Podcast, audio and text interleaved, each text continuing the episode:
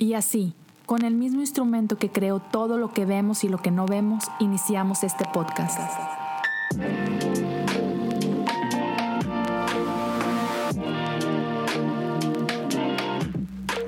Bienvenidos a Cosas Comunes. Hola a todos, gracias por acompañarme en este episodio, episodio número 237 de Cosas Comunes. Como siempre, es un privilegio poder estar y compartir un tiempo aquí contigo, ya sea si estás escuchando o si estás viendo esto. Gracias por tu tiempo. Ah, jamás lo tendré como, ah, sí, ahí va a estar la gente, ¿no? siempre es un honor contar contigo.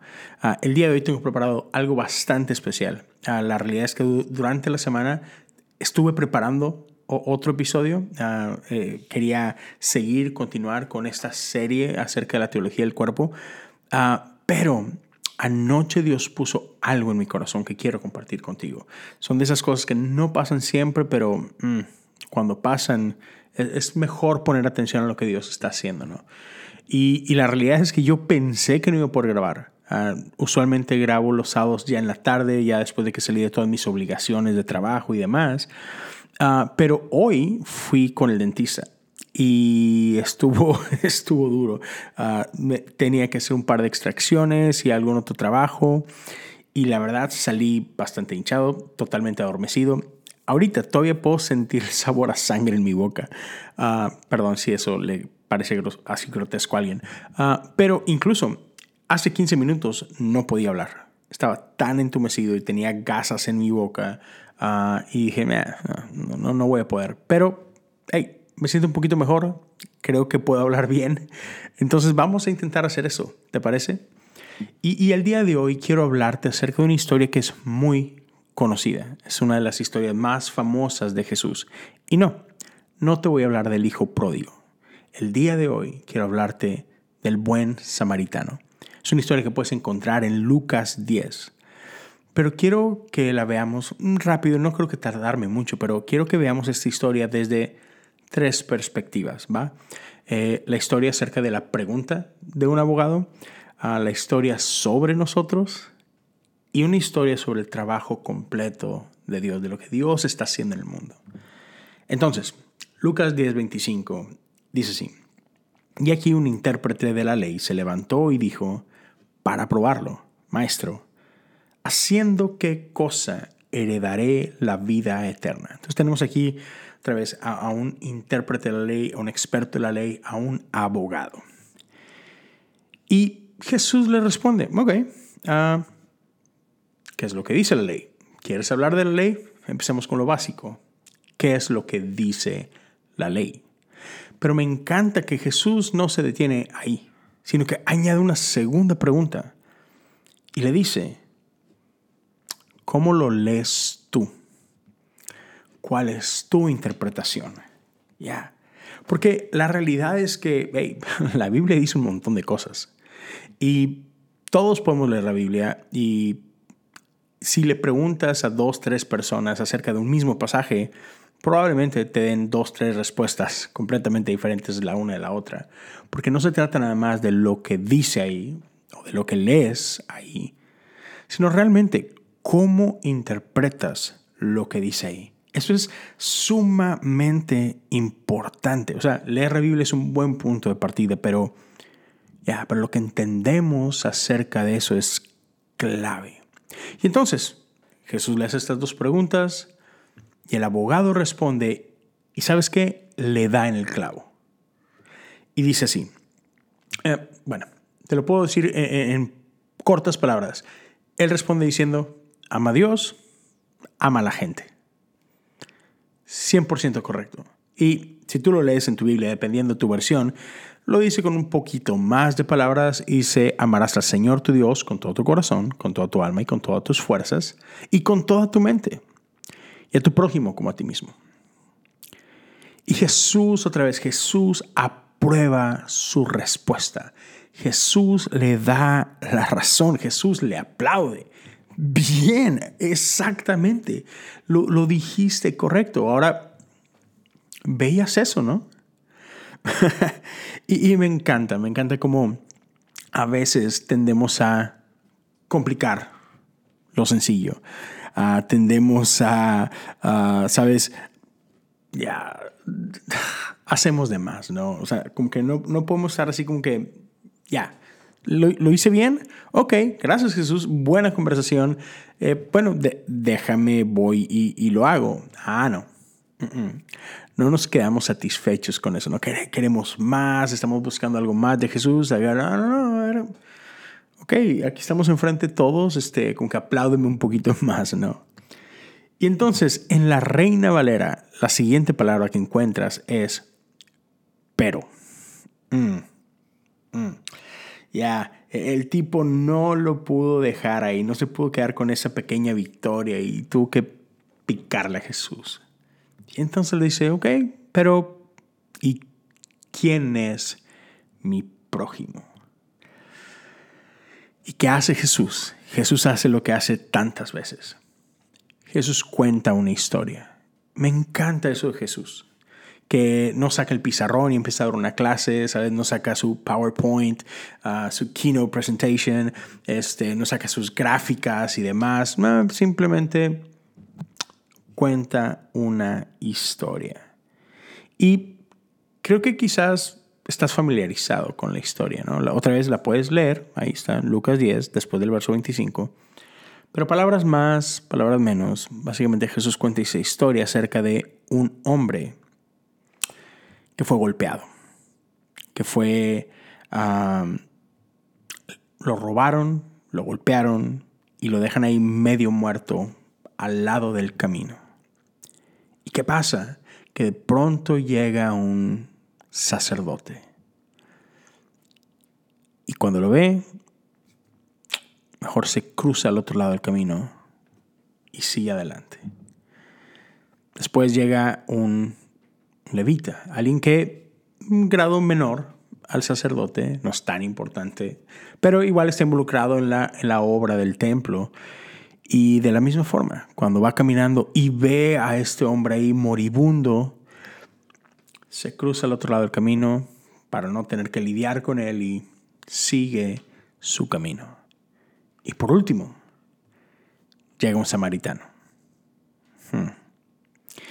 Y es este hombre quien llega, se acerca a él, atiende sus heridas, lo cura lo monta en su animal y lo lleva a un lugar para que lo puedan seguir atendiendo, para que pueda seguir descansando y recuperándose. Y es muy problemático, porque sabes, judíos y samaritanos son enemigos, se odian, ¿ok? Tienen problemas entre ellos, es un odio ancestral. Y, sus diferencias tienen que ver con, con su tierra, con su territorio, tienen que ver con religión y tienen que ver con política. Bendito Dios, en esta modernidad del 2022 no hay nadie que se pelea por estas cosas, ¿verdad? Ya hemos, hemos avanzado, hemos evolucionado. Pero ya, puedes imaginarte, ¿no? O sea, piense por un momento, este pobre hombre tirado al lado del camino, golpeado, humillado, así medio, medio muerto, aferrándose a la vida con las uñas, que ya vio como dos de sus compatriotas lo abandonaron, no solamente compatriotas, no solamente hombres judíos, hombres que según eso aman a Dios, que conocen a Dios, que sirven a Dios, decidieron dejarlo ahí, abandonado a su suerte. Entonces, ¿qué habrá pensado este hombre cuando su enemigo viene acercándose? Hmm. Ya. Pero nos dice Jesús que este samaritano, cuando ve a su enemigo, no es movido hacia el otro lado. No, por el contrario, es, es movido en compasión. Otra vez se le acerca, cura sus heridas con vino y con aceite, lo venda y lo lleva a este lugar de descanso. Un lugar donde le dice a alguien, hey, te encargo que lo cuides y lo que sea necesario, yo te lo pago más adelante.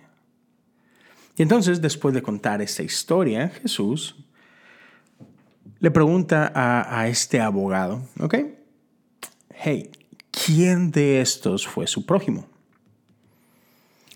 Y una vez más, este abogado vuelve a dar en el clavo. este hombre tenía las respuestas correctas. No sé si tenía el corazón correcto, las intenciones correctas, pero ciertamente tenía las respuestas correctas. Y él le dice, hey, el que tuvo misericordia de él. Y me llama la atención que no fue para decir el samaritano. Porque Jesús dice, es un samaritano quien se acerca. No es un extraño, no es alguien, no, es un samaritano. Y este abogado no puede reconocer que fue un samaritano, su enemigo, quien fue el que hizo lo correcto. Así que simplemente nombra la virtud, el que tuvo misericordia, pero ni siquiera le puede dar ese crédito de que ya fue el samaritano el que lo hizo. Pero Jesús le dice, wait, una vez más, estás en lo correcto. Ve y haz eso. ¿Te acuerdas cuál era la pregunta inicial de este, de este abogado? La pregunta era, ¿qué debo hacer para heredar la vida eterna? Esa es la pregunta. Y Jesús lo deja claro. Ama a Dios. Ama a la gente. Esto es la vida eterna, esto es vivir una vida plena. Pero yo entiendo, si, eso nos parece muy vago, si, ok, pues, ama a Dios, ama a la gente, pero, pero, pero ¿cómo se ve esto? Ok, si necesitas algo más práctico que eso, te lo digo de esta forma. Ve y muestra misericordia a otra gente. ¿Sabes por qué es misericordia lo que está en el corazón de Dios? Y hoy en día, en nuestro mundo, en nuestra cultura, estamos obsesionados con la justicia. Ya, nos encanta este término, nos encanta hablar de justicia, está de moda. Y, y nos encanta incluso decir, oh, sí, justicia social, para eso estamos aquí. Y nos encanta tuitear al respecto, poner posts al respecto, grabar episodios al respecto, ¿no es cierto? Pero, ya, ¿qué es justicia? ¿Qué es justicia social? I mean, digo, ¿hay alguna justicia que no sea justicia social? Ah, pero en fin, cuando decimos que amamos la justicia, ah, más bien, aún, aún cuando decimos que amamos la justicia, ah, seguir a Jesús no es sencillo. Ya, seguir a Jesús es más difícil de lo que parece. Porque Jesús no solamente nos dice, sí, justicia es buena, justicia es necesaria, que lo, que lo son. Pero Jesús nos deja claro como que justicia no es suficiente. Estamos llamados a mostrar misericordia. Justicia social es buena, es necesaria, es, es central para quienes decimos que amamos a Jesús, pero cualquier justicia que ignora la misericordia, cualquier justicia que no está fundamentada en la compasión, no es una justicia que nace del corazón de Dios. No es una justicia modelada a raíz de Jesús. Justicia y misericordia son como estos dos ríos que brotan del corazón de Dios, son como el Tigres y el Éufrates, que, que riegan la tierra que Dios soñó. Y quiero hacer una pequeña pausa aquí porque tampoco quiero caer en el típico bellas cosas buenas. No, no, que no se trata de eso. Es fácil caer en esa trampa, eh, es fácil, perdón, caer en esa trampa y, pensar que nosotros somos el buen samaritano o caer en que, ah, ok, si yo tengo que tomar el rol del buen samaritano, esta historia se trata de mí, yo soy el héroe. No, no, no. No nos adelantemos, ¿ok? Entonces, es importante ahora hablar de, desde esa perspectiva, cómo, cómo leemos esta historia con nosotros en medio de ella. Y sabes, es que aquí no se trata que tú y yo somos los héroes. Cómo nos encanta el aplauso. No, nos encantaría que la historia se tratara de nosotros, ¿no? Nos encantaría ah, ser el centro de atención y aquí está el story, aquí está el reel, aquí está el live donde puedes ver lo que yo hice y, come on, que esos likes empiecen a subir, ¿no? que, esos retweets empiecen a, a subir de números. No, otra vez no se trata de nosotros. Sí, tú y yo estamos en la historia, pero, pero no somos el buen samaritano. Quiero que por un momento leamos esta historia contigo y conmigo tirados ahí al lado del camino.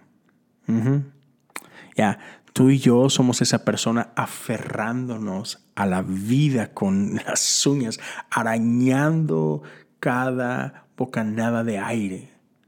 Tú y yo somos esas personas golpeadas en el suelo.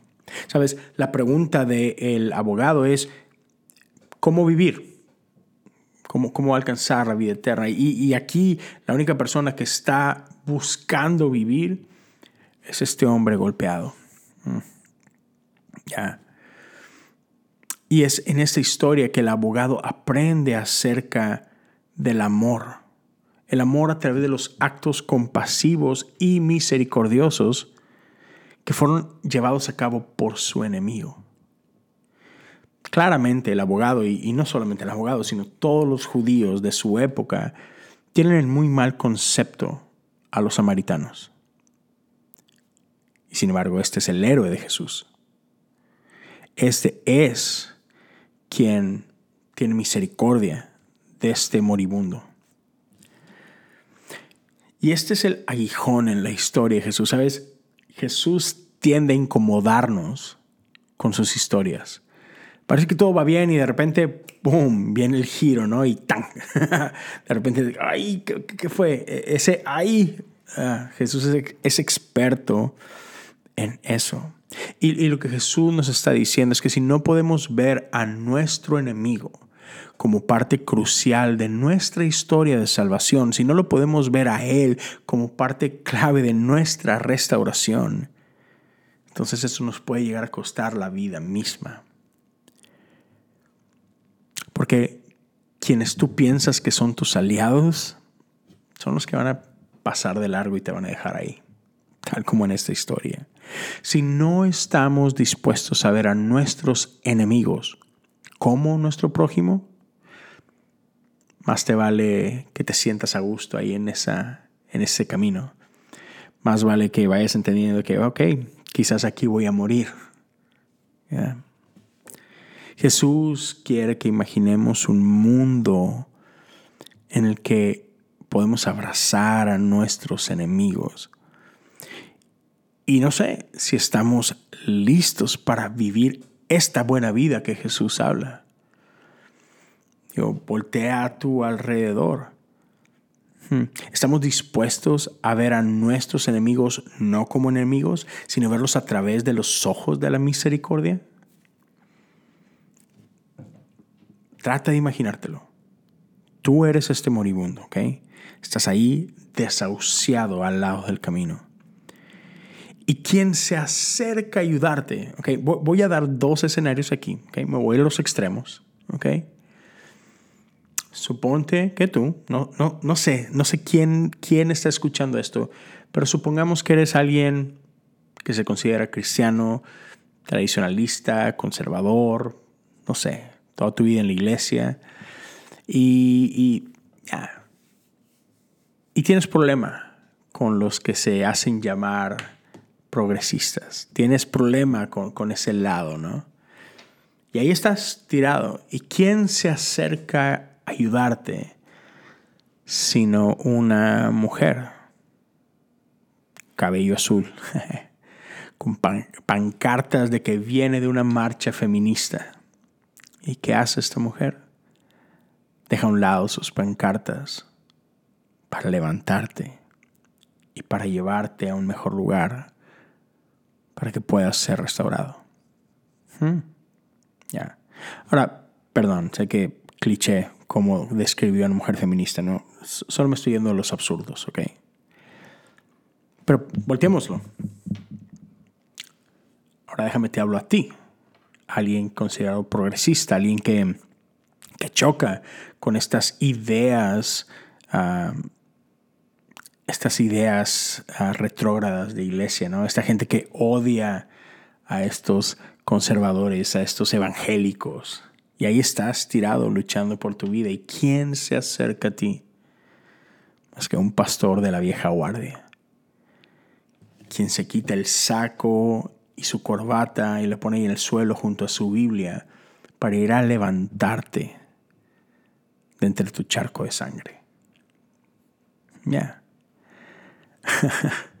Así es como, como Jesús quiere que entendamos esta historia. Como sea que se ve tu enemigo en tu cabeza, es la persona que viene a salvarte la vida. Hmm. Eso es difícil de masticar. Este, este es un Dios que es a veces complicado de seguir. Pero Jesús nos lleva a reconocer que nosotros y nuestros enemigos estamos juntos en esta historia de salvación. Esta vida eterna sí es sencilla y, sí es tan simple como, ama a Dios, ama a la gente. Pero este amor se ve como enemigos mostrándose misericordia uno al otro en lugar, en lugar de dejar a tu enemigo abandonado ahí para morir. Solo quiero que consideres esto por un momento. Vivimos en un mundo, vivimos en una sociedad que se deleita en ver a gente caer. Somos gente que celebra la destrucción de nuestros enemigos. Somos gente que demanda la destrucción de nuestros enemigos. Lo vemos prácticamente todos los días en redes sociales. Lo vemos todo el tiempo en las noticias. Nos alegra ver a nuestro enemigo mal. Y eso no es lo que Jesús nos está enseñando. Y con esto me lleva a, la última forma de leer esto. ¿Cómo es que vemos a Dios obrando en el mundo en esta historia? Todos hemos caído de la hermosa Jerusalén al pobre Jericó. Expulsados del paraíso, la humanidad, la humanidad ha sido expulsada del paraíso. Sabes, estamos, la humanidad estamos ahí golpeados, desnudos, humillados, dejados por muerto a la orilla del camino por los poderes abusivos de la muerte y el pecado. Y ahí estamos desahuciados al lado del camino. Y queda claro en la historia que Jesús nos cuenta que la respuesta no está en el clero. Perdón, soy pastor, me está hablando a mí. Ya, yo no soy el héroe acá. La ley y los profetas no van a venir a salvarnos. Quien llega es este samaritano. ¿Quién es el samaritano? Es el despreciado es aquel que fue ah, odiado por, por los suyos. Y es, y es este samaritano quien encuentra a una humanidad golpeada, dejada por muerta, y atiende nuestras heridas. ¿Quién es este hombre? Este hombre es Jesús. Nosotros, una vez más, somos los abandonados, incapaces de salvarnos a nosotros mismos. Y Jesús llega a limpiar nuestras heridas con el vino y el aceite. Hmm. Son dos grandes símbolos. El símbolo ah, de los sacramentos, símbolo del, del bautismo. Y nos da vida.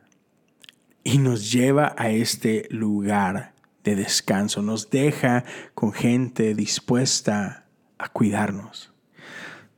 Por si no ha quedado claro, nosotros no somos el buen samaritano, Jesús es el buen samaritano. Él es quien va por la vida rescatando gente abandonada y dejada a morir. Esto es lo que hace constantemente Jesús en el mundo. Jesús va levantando gente a una nueva vida. Y después de rescatar a gente de las garras de la muerte, Jesús los lleva a estos lugares para que sean cuidados, para que puedan descansar. Aquel que cuando nació no encontró un lugar donde reposar, viene a encontrar lugares donde gente pueda reposar. Man, eso me encanta. Ah, y si Él es el buen samaritano en esta historia, amigos, tú y yo, nuestras iglesias son estos lugares a donde Jesús está llevando a esta gente que la ha rescatado de las garras de la muerte.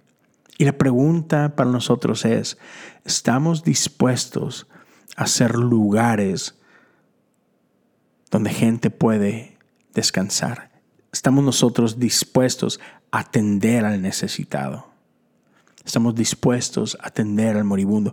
estamos dispuestos como iglesias y como personas a participar de lo que Jesús está haciendo en todos lados.